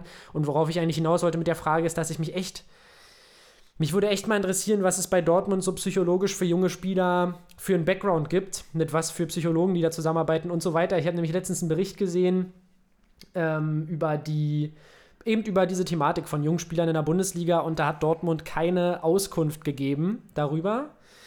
Und das fand ich sehr interessant, weil es natürlich, man kann jetzt natürlich daraus schließen, ja, okay, sie haben keine Ahnung, sie haben keinen Psychologen im Hintergrund, aber ich gehe mal eher davon aus, dass Dortmund da ein sehr interessantes Konzept entworfen hat, weil mit so vielen jungen Spielern, wenn du dir mal anguckst, was da vorne, ich meine, selbst ein Haaland ist noch so jung, der sieht natürlich immer aus wie ein Schrank, aber ich glaube echt, dass die im Hintergrund da sicherlich sehr, sehr fähige Leute haben werden, die auch mal für die Spieler ein offenes Ohr haben.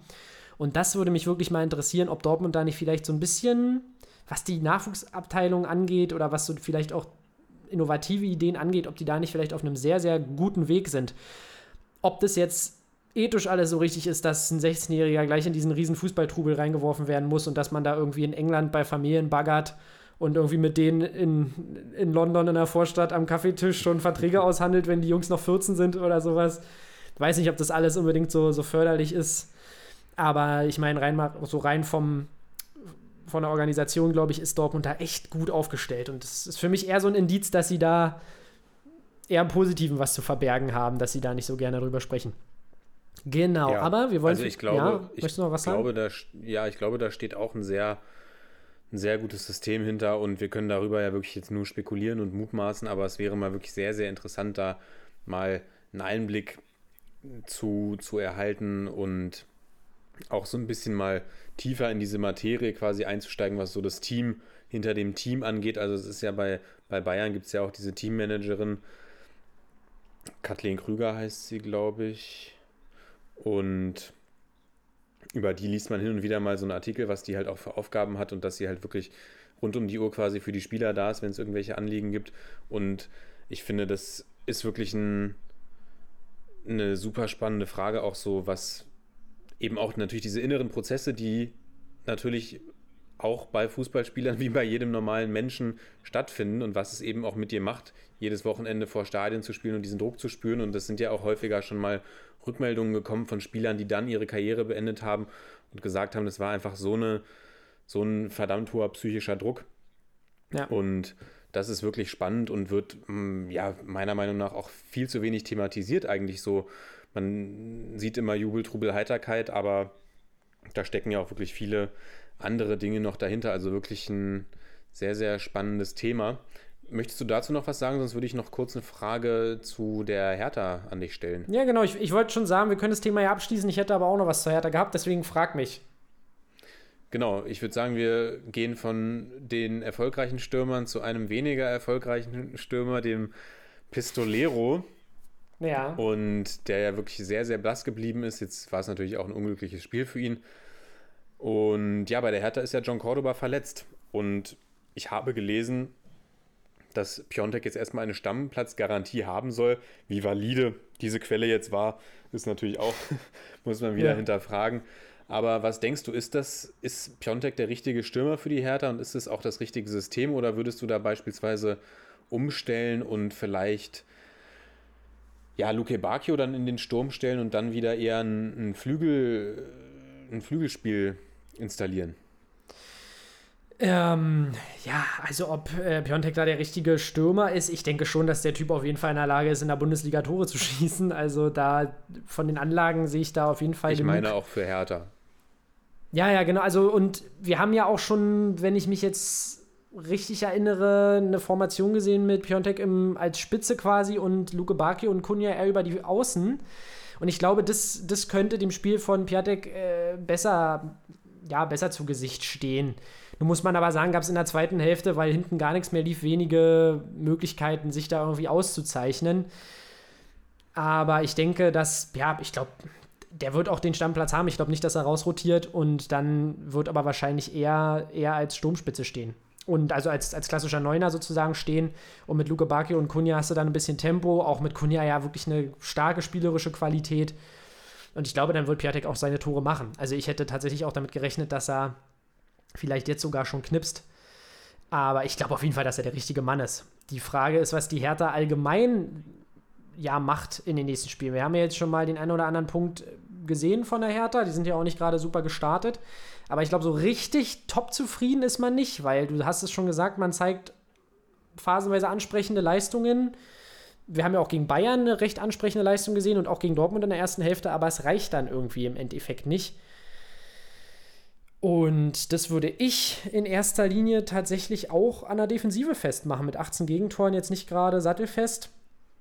Also besonders, man möchte ja in andere Sphären und da hätte man sich definitiv ein bisschen weniger Tore fangen sollen.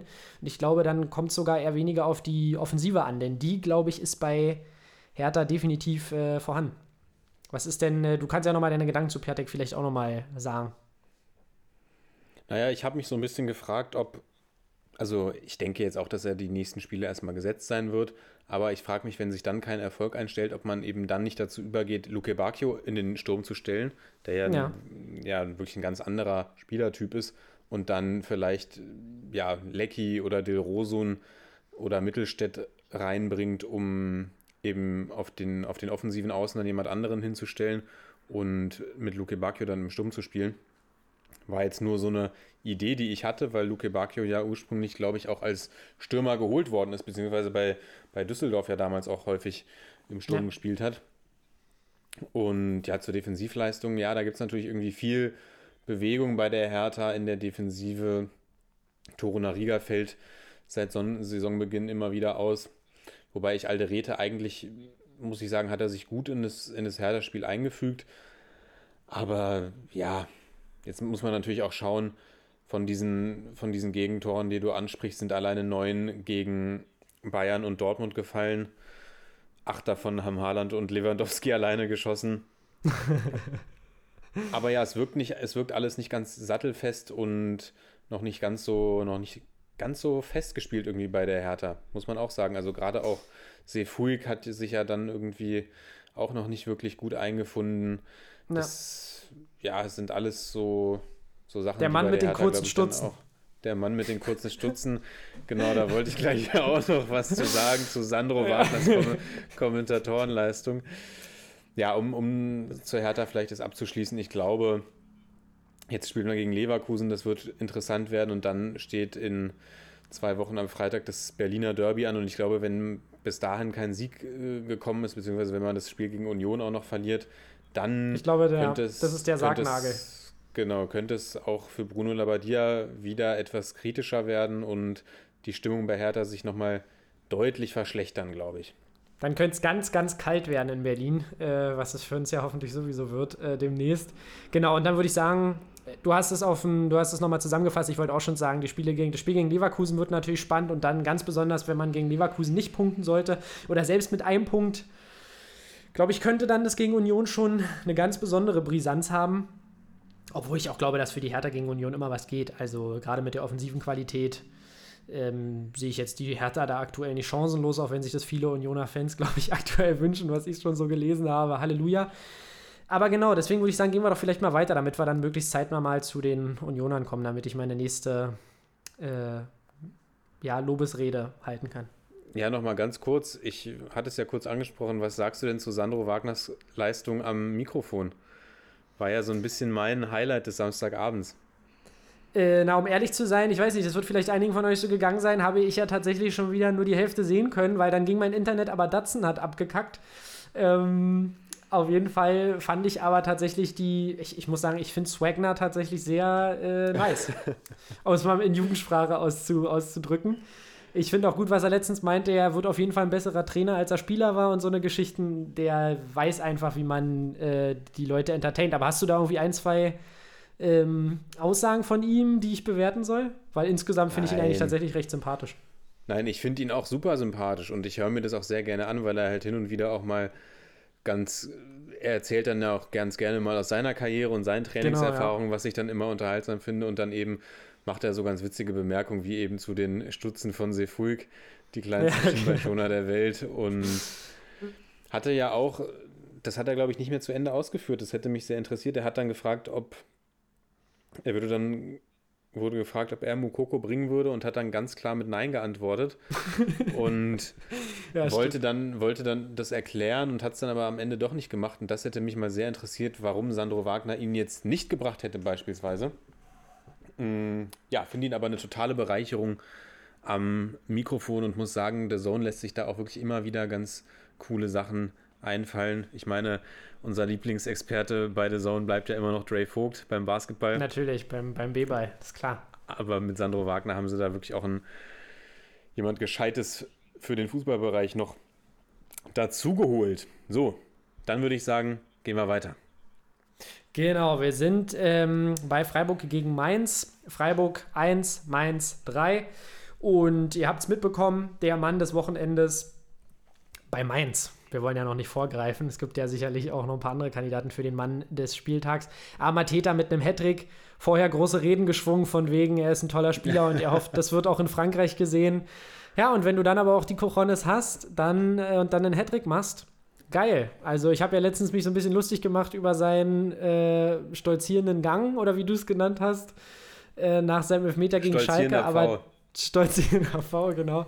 Aber dieses Wochenende hat er sich das auf jeden Fall verdient mit seinem Hattrick in der ersten Halbzeit. Da hätte er ruhig mal den stolzierenden V auspacken können, obwohl ich tatsächlich nicht so sehr seine Jubel in Erinnerung habe. Aber seine Tore waren auf jeden Fall, waren auf jeden Fall sehr nice. Und die Freiburger, ja, ich, da habe ich eins der, der, der nicesten Interviews seit langem gesehen nach dem Spiel. Jetzt habe ich aber nicht mehr im Kopf, wie der äh, Funktionär dort hieß von Freiburg, aber der hat es sehr passend zusammengefasst.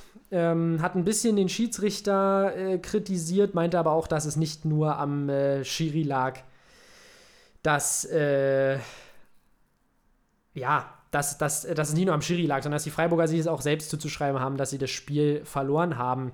Und bei den äh, Mainzern nicht nur Mateta stark, sondern auch unser, unser altbekannter Edmilson Fernandes. Und sowieso die Doppel-6. Da kannst du ja vielleicht noch mal eine kleine Anekdote zu erzählen bei den Mainzern. Die hat ja, mir gut gefallen. Und äh, Lichter hat da, glaube ich, ganz gut gearbeitet in der Länderspielpause. Ja, also du meinst den Sportvorstand der Freiburger Jochen Seyer, glaube ich. Ja. Der da wirklich ein Das sehr, sehr ehrliches Interview gegeben hat, das stimmt, und auch irgendwie genau nicht, nicht mit seiner Meinung hinterm Berg gehalten hat. Ja, ein unterhaltsames Spiel, wie ich finde.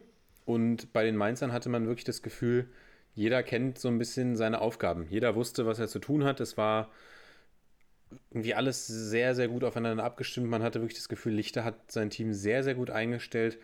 Mainz äh, ja, hat phasenweise ein gutes Pressing gespielt, ist irgendwie früh draufgegangen. Und dann im eigenen Ballbesitz haben sie versucht, sichere Pässe zu spielen. Also Freiburg hatte ja auch einen unfassbar hohen Ballbesitz von 72 Prozent am Ende. Zwischenzeitlich waren es über 80 Prozent. Aber sie konnten an vielen Stellen nicht so richtig was damit anfangen, zumindest in der ersten Hälfte nicht. Und Mainz hat das immer wieder echt gekonnt, ausgenutzt nach, nach Ballverlusten, schnell umgeschaltet und eben, ja, da war die Abstimmung im, im Mittelfeld und Defensivverbund bei den Freiburgern auch nicht wirklich da. Sie haben es wirklich geschafft, viele Lücken zu reißen, auch durch Dribblings. Ja. Wenn ich mir jetzt gerade das 2 zu 0 vor Augen halte, Quaison hat da den Ball, zieht, glaube ich, nach innen und macht mehrere Schussfinden. Keiner greift ihn da so wirklich an. Und dann lässt Müller das Ding zur Seite abklatschen und da kommt Mateta. Mm, Ja, bei den Freiburgern super viele Flanken. Das muss man auch sagen. Sie haben super viel geflankt über, über Günther und über Schmid vor allem. Und da kam aber auch nicht wirklich viel bei rum. Und Mainz hat da wirklich solide, solide ihren Stiefel runtergespielt. Dann kam, kam Freiburg nochmal zurück in Person von Pedersen und haben dann in der zweiten Halbzeit auch wirklich wesentlich mehr gedrückt, haben, haben auch stärker noch eine gut- gespielt Ja, super Chance noch gehabt. und Tatsächlich. sehr gute Chancen gehabt. Demirovic erzielt ja dann auch noch mal ein kleines äh, irreguläres Tor kurz vor Ende. Und ja, die Mainzer, muss man sagen, haben sich aber gerettet. Wobei ich gar nicht sagen wü- würde, zwingend Sie sagen sind durch. gerettet. Sie haben es, sie haben es, nein, nein, nein, in diesem Spiel. Ja, ja, ich weiß, was du meinst. Ähm, der, der, der Abstieg ist außer, außer Sicht. Es wird gefeiert. Man, man, man orientiert sich nur noch nach oben. Ja, Nee, aber die Freiburger haben da wirklich, also gerettet ist vielleicht wirklich das falsche Wort und würde den Mainzern da auch gar nicht gerecht werden an dieser Stelle, weil sie wirklich eine gute Leistung Ja. im Rahmen ihrer Möglichkeiten, muss man wirklich sagen, gezeigt haben und das ähm, ja, sehr gut gemacht haben, wie ich finde. Die Doppelsechs, Barrero und Edimilson Fernandes stehen beide bei RB Rebrücke unter Vertrag, muss man sagen. Ich Ja. habe natürlich den falschen aufgestellt. Ich wollte nur mit einem gehen. Ich wollte nur mit einem gehen, habe mich dann aufgrund seiner Vergangenheit in Florenz für Edimilson Fernandes entschieden, der Ja. trotzdem sehr gut gespielt hat, glaube ich, 100 Punkte gemacht hat knapp. Aber Barrero haut erstmal 280 Punkte knapp raus. vor allem, Und ja, alles klar. Wo die, Die Punkte, haben mir, die Punkte haben mir gefehlt. Ich hab, bin Ja. Zweiter geworden diesen Spieltag mit 20 Punkten Rückstand auf den ersten. Hätte ich da mal bei Barrero aufgestellt, dann wäre das ein ganz klarer Sieg für mich geworden. So habe ich mich ein bisschen drüber geärgert, muss ich sagen, aber habe mich vor allem auch gefreut für die Mainzer. Aber war auch ein bisschen traurig für die Freiburger, weil bei denen, man denkt immer, ach, Freiburg, den kann eh nichts passieren, aber die Freiburger Ja. stehen nach acht Spielen mit sechs Punkten da, eine Tordifferenz von minus zehn. Also da läuft auch noch nicht alles sein. rund. Genau, und, und, ähm, und vielleicht nochmal, ich hatte vorhin ja nur das mit dem, ähm, mit der Schiedsrichterleistung, hatte ich ja vorhin angesprochen. Man muss sagen, natürlich, der einarmige Bandit Mateta hatte auch wieder ein bisschen den Arm draußen vor dem 1 zu 0. Da kann man natürlich dann auch als Freiburger ein bisschen enttäuscht sein, dass man so schnell in, in, in Rückstand gerät bei einer strittigen Aktion. Das haben wir ja auch schon gegen Schalke von Mateta gesehen. Aber genau wie du es schon sagst, minus 10 Gegentore und man ist ja eigentlich ganz gut gestartet bei den Freiburgern und mittlerweile, ja, muss man sich dann tatsächlich da unten schon wieder so ein bisschen mit drin sehen. Aber ich glaube, viel mehr ist bei den Freiburgern auch nie, ähm, viel mehr wird da, glaube ich, auch nicht erwartet. Aber es wäre jetzt mal wichtig, dass sie demnächst mal wieder was Zählbares holen. Und ähm, ja, wie du schon sagst, sie haben in der zweiten Halbzeit auf jeden Fall auch nochmal sich ein bisschen rangekämpft, aber für die Mainzer schon insgesamt ein verdienter Sieg. Brauchen wir jetzt vielleicht nicht noch so viel breit treten, oder? Nee, also ganz kurz noch zum, zum Schiedsrichter muss man sagen, vor dem 1-0 war natürlich diese Szene, aber dann auch bei, bei einer Ecke der Freiburger springt Barrero Martins ja dann auch hoch und kriegt den Ball an die Hand.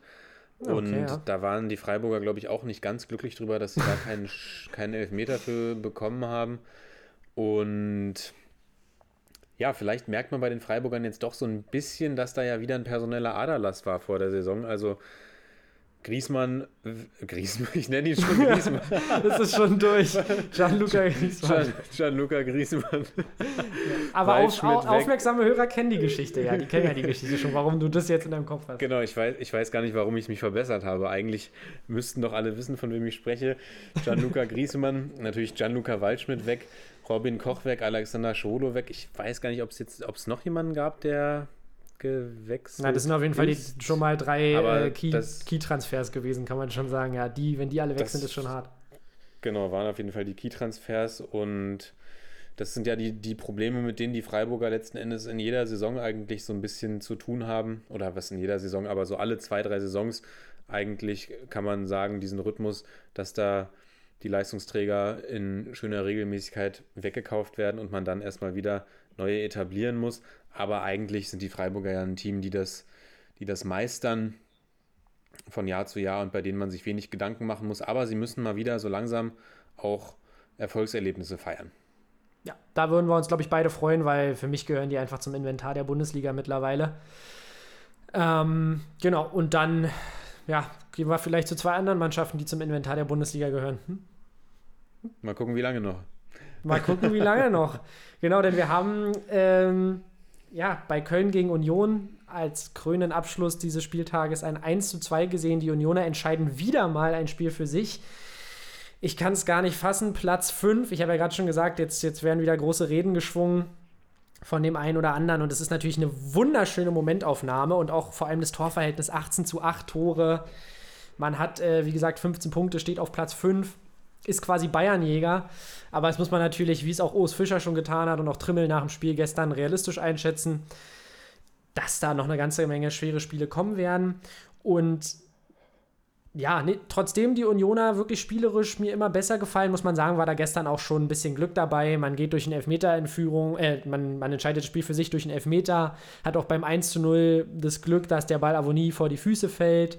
Und dann mit der letzten Aktion äh, donnert nochmal was, Katterbach oder was, Rex Bejai? Ich weiß es gerade nicht ganz genau. Donnert das Ding nochmal auf die lange, es, genau, auf die lange Ecke an den Pfosten. Da ist mir nochmal kurz das Herz in die Hose gerutscht. Also da war gestern auch schon ein bisschen Glück dabei. Aber es gehört eben auch dazu. Und äh, deshalb bin ich jetzt von der Unioner Seite schon mal super zufrieden. Schade, dass Max Kruse nicht seinen, äh, den alleinigen Elfmeterrekord geholt hat. Aber äh, ja, da bin ich jetzt top zufrieden und damit möchte ich die Fanseite jetzt mal außen vor lassen. Ja, für die Kölner natürlich muss man sagen, wieder mal ein enttäuschendes Resultat. Zichos danach an der Kamera auch sehr bedient, meinte, man wird, wenn man so spielt, nicht mehr ein Spiel gewinnen diese, diese Saison. Und Diese Saison gleich, Mensch. äh, diese Hilfe, was hat er gesagt? Dieses Jahr oder was hat er gesagt? Ich weiß, ich habe es nicht gesehen. Ach, wir haben es wieder nicht Ich- gesehen. Naja, alles klar. Ey. ich Ich, war- dachte, ich, ich- habe Internetausfälle. du warst ganz bedient, Ich- wa? Ich war ganz bedient. Ich war jetzt nur gerade überrascht, dass er gesagt hatte, diese Saison, dieses Jahr könnte ich mir ja noch vorstellen, aber Vielleicht hat Saison er auch dieses Jahr gesagt. Eine, Er- eine sehr destruktive. Aussage. Ja, Jungs, so können wir gleich in die zweite Liga. Nein, genau, also er war auf jeden Fall bedient. Fassen wir es mal so zusammen. Und hatte auch nicht ganz Unrecht, weil man hat ja auch das, das, ähm, das Tor auf Seiten der Kölner durch den Standard ähm, erzielt, was natürlich auch eine Qualität sein kann, aber sonst ja, müssen die Kölner auch, auch langsam anziehen, sonst wird es äh, ganz, ganz schwierig, sind halt auch unten mit drin, auch nur mit drei Punkten und warten ja jetzt schon seit einer Ewigkeit, dass sie auch mal wieder einen Sieg mitnehmen. Also. Und jetzt geht's gegen Dortmund. Eieiei. Ja, das wird auch noch mal ganz bitter. Also es bleibt wirklich. Das, das wird jetzt schon bitter. nee, naja, man muss ja mal realistisch sein. Also es- das, das, ich meine, klar, die Dortmunder mit der Rotation, aber ich glaube, also mit der Doppelbelastung, Dreifachbelastung, aber die sollten da ja eigentlich über die Hürde Köln schon hinweggehen. Aber was sind denn deine Gedanken zu den Kölnern und zu den Unionern? Vielleicht bei den Kölnern im Negativen, bei den Unionern im Positiven. Ja, also bei den Unionern im Positiven muss man wirklich sagen, auch wenn es für dich natürlich schade ist, dass Kruse das Ding erst im Nachschuss macht, für, Naja, für die. Kickbase-Punkte der Sieg steht. Das sollte als äh, Fan natürlich immer im Vordergrund stehen. Natürlich. Und wie gesagt, 15 Punkte nach acht Spielen, das ist bombastisch, was die, Ja. Was die Unioner da liefern. Auch Urs Fischer mit einem sehr sympathischen Interview vor dem Spiel. Die Interviews vor dem Spiel habe ich nämlich noch gesehen, ja. indem er, sa indem er sagt, er, ähm, ich weiß nicht mehr genau, was der Wortlaut war, aber eben er, er freut sich quasi über jeden Punkt und die Punkte werden am Ende noch wichtig werden und wirklich da so ein bisschen auf die Euphoriebremse tritt, was ich echt total gut finde. Also Urs Fischer, glaube ich, auch echt der richtige Mann ja für die jeden Fall. Ich habe ja dann nach der ersten Halbzeit Wut und Brand quasi ausgeschaltet. Ich habe dich ja mit ich habe Ich bin ja schon informiert, mir brauchst du es nicht sagen. ich habe dich ja ich habe dich ja mit Informationen versorgt. Genau, mein letzter Spieler diesen Spieltag Sebastian Griesbeck hätte mir auch einfach, wenn er noch ein paar Minuten länger gespielt hätte, den Spieltagssieg bescheren können. Mm, Ja, verletzt sich dann leider in der 30. Minute. Auch an dieser Stelle gute Besserung, aber ich war dann echt äh, ganz schön bedient. Ich ja, du war hast da echt Glück, quasi- muss man auch mal dazu sagen. Muss man auch mal dazu sagen. Ich, ich war quasi im Raphael Zichos-Modus und habe dann gedacht, also dieses Spiel, was ja auch wirklich kein spielerischer Leckerbissen war, und da In war ich dann Tat. irgendwie so, da war ich dann irgendwie so angefressen, dass ich nach der ersten Halbzeit ausgeschaltet habe. Asche auf mein Haupt an dieser Stelle. Und ja, zu den Kölnern, was, was soll man da no- noch sagen? Also jetzt geht es gegen Dortmund. Das ist auch nochmal, ich kann mir vorstellen, dass es da auch echt eine, nochmal eine Packung geben wird. Dann geht es gegen Wolfsburg. Also das sind alles jetzt nicht die, nicht die nettesten Spiele zum, zum Jahresausklang. Und da muss man wirklich gucken, dass man da auch, wie, wie schon bei Schalke und Bielefeld gesagt, das ist so ein bisschen gerade die, die Truppe, um die man sich am meisten Sorgen machen muss, finde ich. Ja, Und auch wenn ich bei den Kölnern immer noch so ein bisschen mehr Hoffnung sehe als bei den Schalkern momentan, stehen ja die natürlich alle gemeinsam hinten drin. Also alleine, wenn ich mir schon das Torverhältnis angucke, Köln minus 6, Schalke minus 19, das äh, spricht schon mal eine ganz andere Sprache. Die Kölner haben halt wirklich viele knappe Niederlagen irgendwie kassiert, in denen sie jetzt gar nicht zwingend, also auch wenn ich jetzt an, das Spiel gegen die Bayern beispielsweise zurückdenke, kommen sie ja am Ende auch noch mal ran, auch wenn es natürlich ein verdienter Sieg für die Bayern war. Aber es sind so viele kleine Sachen, die bei den Kölnern momentan gegen sie laufen. Und ja, die brauchen eben auch mal dieses Erfolgserlebnis, was jetzt eben die Mainzer feiern konnten, weil ja, grundsätzlich ist, ist das jetzt nicht ganz, nicht ganz verkehrt, dieses Team. Also es wird sicherlich auch nochmal spannend werden, wenn Jonas Hector dann zurückkehrt. ja, wichtiger Spieler, glaube ich auch. Und genau, ein sehr, sehr wichtiger Spieler für die Die Kölner. Frage ist so ein bisschen, wann das Erfolgserlebnis kommen soll. Ne? Wenn man mal so auf den restlichen Spielplan guckt, da kommen noch Leverkusen, Leipzig, die Wölfe, wie du schon sagst. Man kann vielleicht dann gegen Mainz sich was ausrechnen und es kann natürlich auch sein, dass sie vielleicht wann anders mal einen Punkt holen. Aber da sieht es auch relativ düster aus, was den Spielplan angeht. Und gegen, äh, gegen Gegner wie Bremen, Stuttgart, wo man ja sagen muss, es sind ja eigentlich die Gegner, gegen die die Kölner dann auch mal vielleicht dreistellig hätten, äh, dreistellig, ja, dreistellig Punkten wäre natürlich super geil, aber wo sie vielleicht auch mal die drei Punkte hätten holen können. Haben sie alles nicht gemacht, haben sie alles nicht gewonnen. Also weiterhin Däumchen drücken für die Kölner. Aber ich würde sagen, Häkchen, Häkchen. super. Na dann, Häkchen. Äh, kommen wir Ciao. Ciao. kommen wir zu unseren Lieblingskategorien. Und ich würde mal gleich äh, ansetzen. Komm, wir haben, glaube ich, es gibt eigentlich so, du hast den einen Stürmer, ich habe den anderen Stürmer. Ich nehme dann einfach den, den du mir übrig, den, den du mir übrig lässt.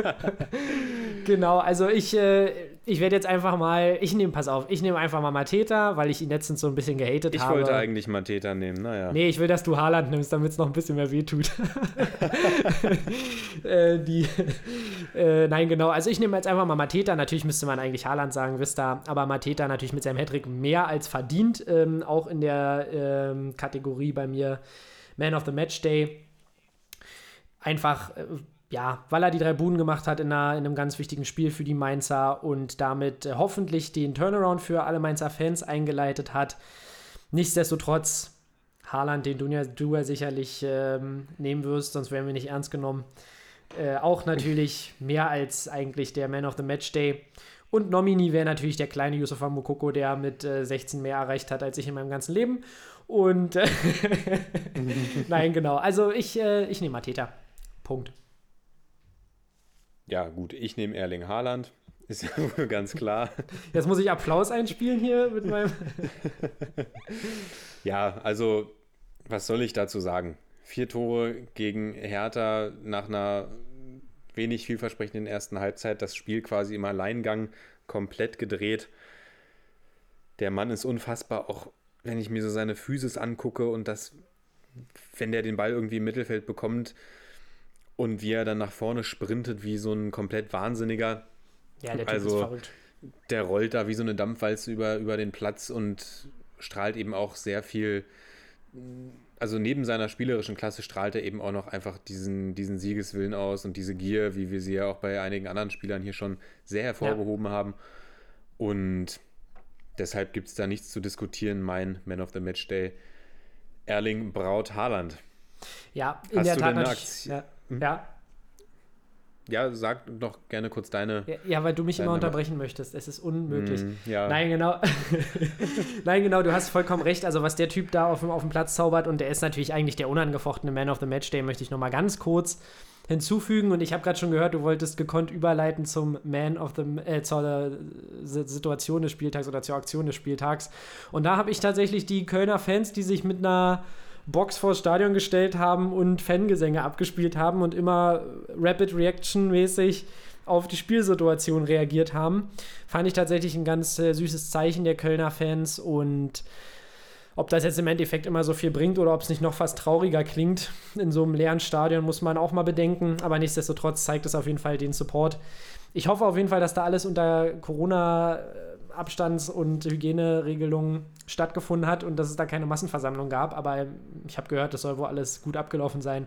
Deswegen für mich auf jeden Fall vom Support eine, eine gute Aktion der Kölner Fans. Was hast du für eine Aktion? Ja, du hast immer so schöne Aktionen des Spieltages, muss ich dir mal sagen an dieser Tja. Stelle. Da wird mir gleich ganz warm ums Herz. Danke, danke. Ich nehme ich nehm jetzt einfach mal die, die Slapstick-Einlage von Lukas Radetzky.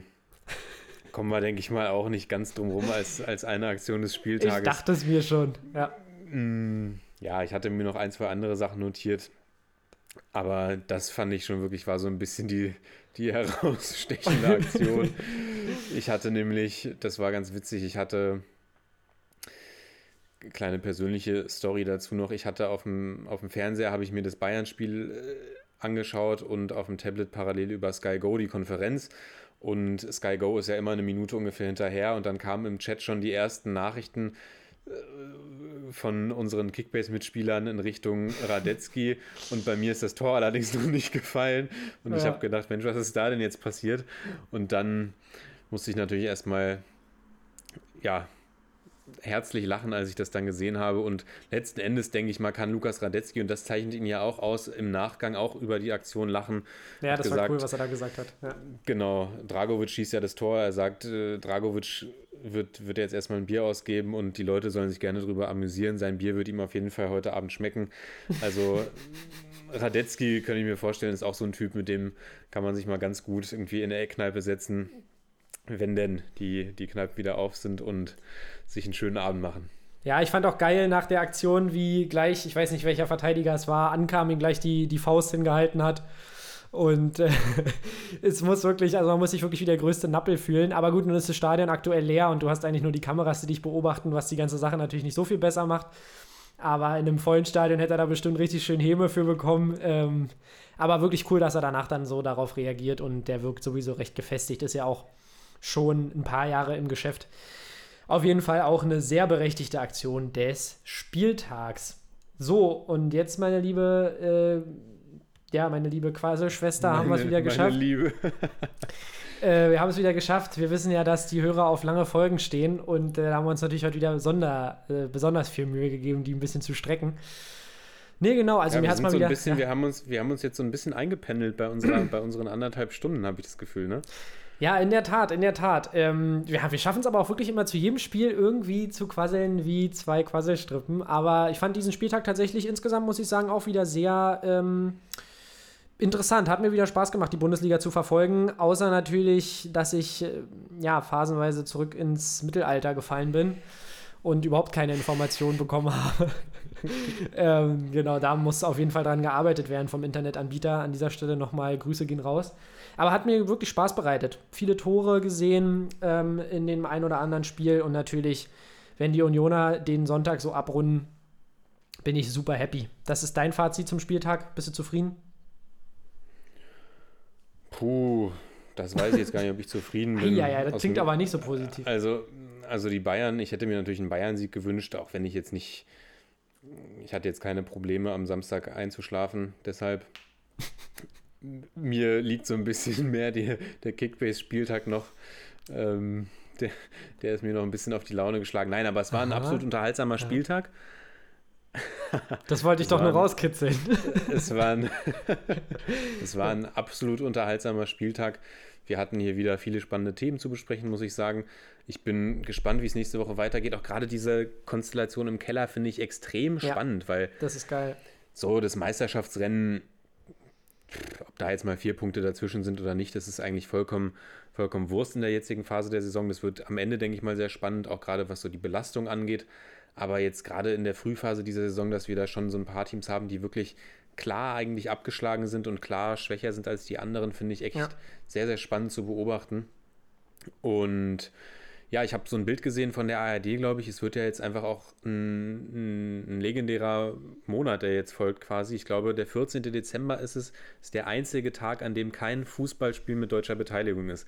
Also Da werde ich weinen. kom- Wir haben jetzt quasi, wir haben jetzt quasi einen kompletten Monat nur mit Fußball. Krank. Also vollgepackt mit Bundesliga, zweiter Bundesliga, Champions League, Europa League. Alle Ligen laufen vollkommen auf Hochtouren, also wir müssen uns keine Sorgen machen. Basti, unsere Podcast-Existenz ist auf jeden Fall gesichert. Ja, und, die ist Und nicht nur werden- deshalb gesichert. Wir werden, wir werden genug Themen haben, über die wir sprechen können, denke ich mal. Und ich freue mich sehr auf die nächsten Wochen, die gemeinsam mit dir, aber auch natürlich mit unseren lieben und treuen Hörerinnen und Hörern zu bestreiten. Genau, du hast nämlich recht. Die Existenz ist nicht nur durch dieses absolut kranke Fußball, äh, durch diesen Fußballfahrplan gesichert, sondern auch, äh, weil ihr da draußen immer so geil mitmacht und ähm, ja, tatsächlich Anregungen auch schickt und auch die letzten Folgen wieder richtig schön gepusht habt. Und äh, da wollen wir mal gleich weitermachen an der Stelle. Ähm, ja, und da habe ich weiterhin richtig Bock drauf und ja, wir bleiben am Ball. Und ich hoffe, ihr Wir- auch. Genau, wir bleiben am Ball, bleibt ihr auch am Ball. Und dann hören wir uns nächste Woche wieder. Habt eine schöne Woche und genau, genießt die Tage, soweit es möglich ist. Macht's gut. Ciao, ciao. Genau, bis dann. Ciao.